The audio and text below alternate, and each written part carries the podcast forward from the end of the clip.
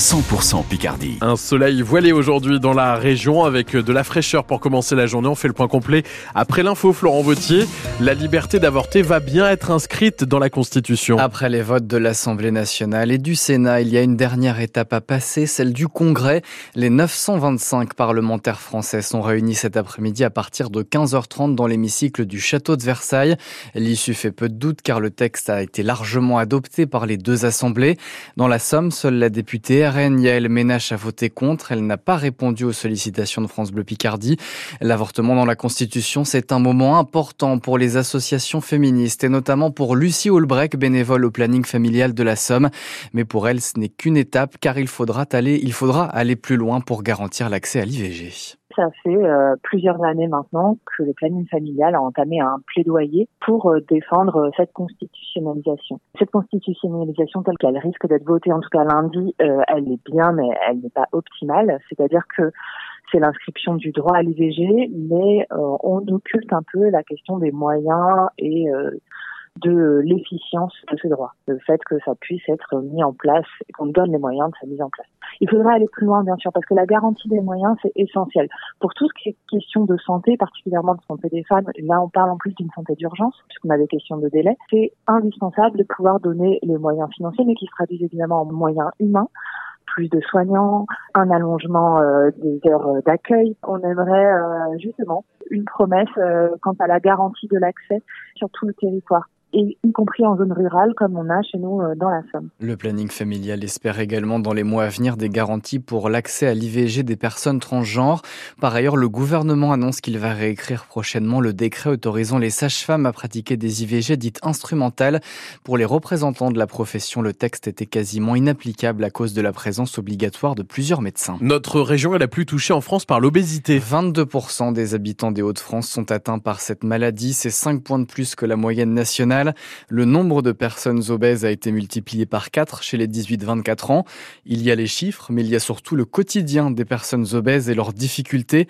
Trouver des vêtements à sa taille, prendre les transports, tout cela en devant supporter le regard des autres. À l'occasion de la journée mondiale de l'obésité, dans le prochain journal à 7h30, on entendra le témoignage de la présidente de l'association Les Petits Pois, une association qui accompagne notamment les personnes en situation d'obésité dans la Somme. C'était le 14 novembre 2015, lendemain des attentats de Paris et de Saint-Denis. Un TGV de la ligne à grande vitesse déraille au nord de Strasbourg. 11 morts et 42 blessés. Un procès débute aujourd'hui au tribunal correctionnel de Paris. La SNCF, deux de ses filiales et trois personnes qui se trouvaient ce jour-là dans la cabine sont jugées pour blessures et homicides involontaires. 7h03, les agriculteurs veulent continuer à mettre la pression sur le gouvernement. Les braises sont brûlantes, prévient le président de la FNSEA Arnaud Rousseau pour conclure le salon de l'agriculture hier soir. Il a fermé ses portes pour de Versailles à Paris. Neuf jours pour une 60e édition exceptionnelle, dit Lux Messard.